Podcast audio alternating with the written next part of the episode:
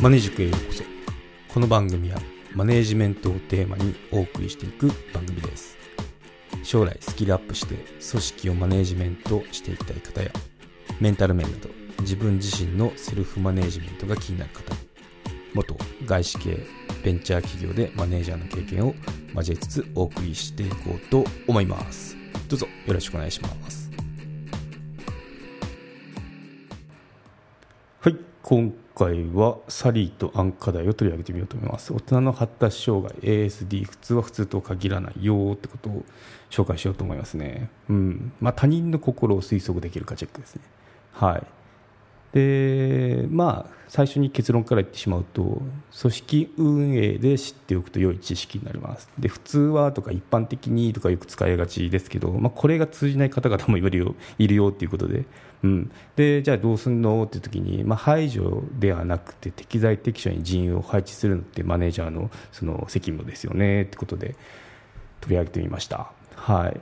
大人の発達障害、まあ、よく聞く最近っていうか、まあ、数年前からよく聞く話になりますね。で ASD 自閉症スペクトラムアスペルガー症候群とかあのいろいろありますね。で ASD の主な症状と特徴というとグループでの業務とか活動が苦手。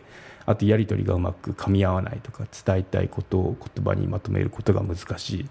あと人に話違う人の話に関心が持てないとか自己流で物事を進めたがるとかいうのが特徴と症状であるみたいですね。で自閉症スペクトラム症の人は100人に1名いると報告があるそうです。なんでまあ1%って感じですね。なんで大きな組織とか言ったらまあいるよねって感じになりますね、まあ、小さいところでもそういう方ってまあうんだよねっていう方とかいるんで、うん、まあ馴染みがあるっていうか、まあ、よくそのレアではないかなって感じしますね。はいで発達心理学における心の理論っていうのがあるんですよね。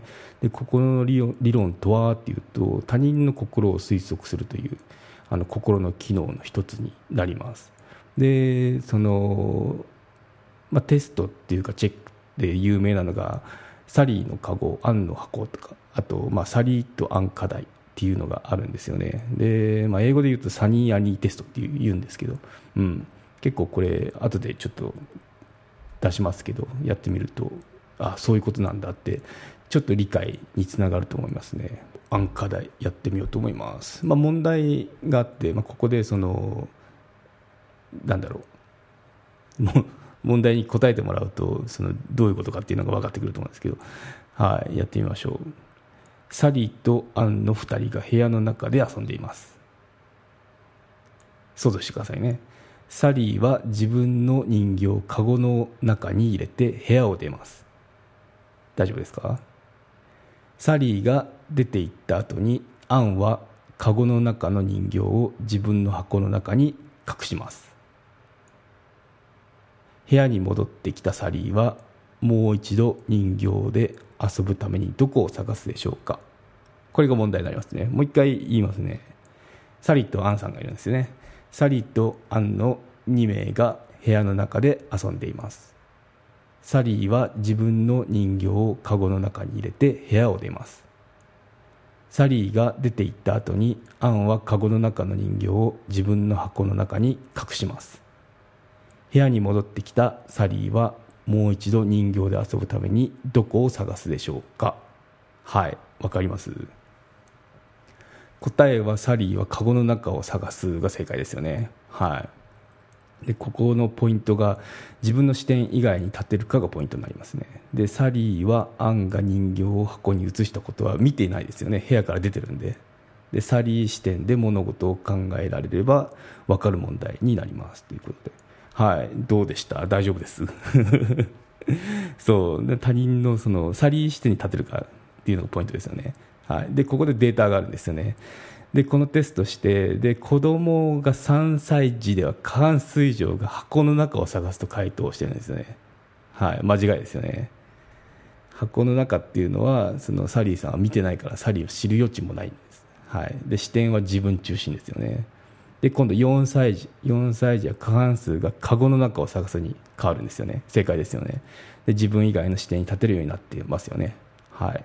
で6歳児6歳 ,6 歳か。6歳では95%がカゴの中と正答できるようになりますと。なんでほとんどあの正解してますよね、はい、で結論としては、まあ、3歳にもなると、まあ、口が達者になるんですけど大人が思うほど子供って相手の気持ち分かってないよね、まあ、3歳児ですね、はい、でよく言われるのが、まあ、人に優しくしてねとか優しくっていった抽象的概念は理解できないよっていうことを あの注意してねっていうことが言われているみたいです。はい、で今、子どもの話でしたけどじゃあ子ども以外ですねで子供以外でテストをした時自閉症、ダウン症、障害なしっていう方でテストした時に、まあ、臨床的に障害ない27名のうち23人、まあ、85%ですね。で今度ダウン症の14人のうち12名、まあ、86%ですね、まあ、このテストに正解することができましたと、まあ、大体合ってるっていうことですね。で今度自閉症の方は20名のうち正解したのがたった4人ですと。20%のみでしたってことでちょっと自閉症の方は答えづらいあのテストと言えそうですね。はい。で今度大人版があるんですね。大人版いってみましょうか。もう同じような感じ。マネジク有料チャンネルのご案内をいたします。有料版チャンネルマネジクプレミアムを Apple Podcast で配信中。マネジメントや人事など組織運営のことですので全体公開できない話もございます。有料会員は無料版では一部公開されていたエピソードの前編を聞くことができます。ご登録して応援いただけると励みになりますのでどうぞよろしくお願いいたします。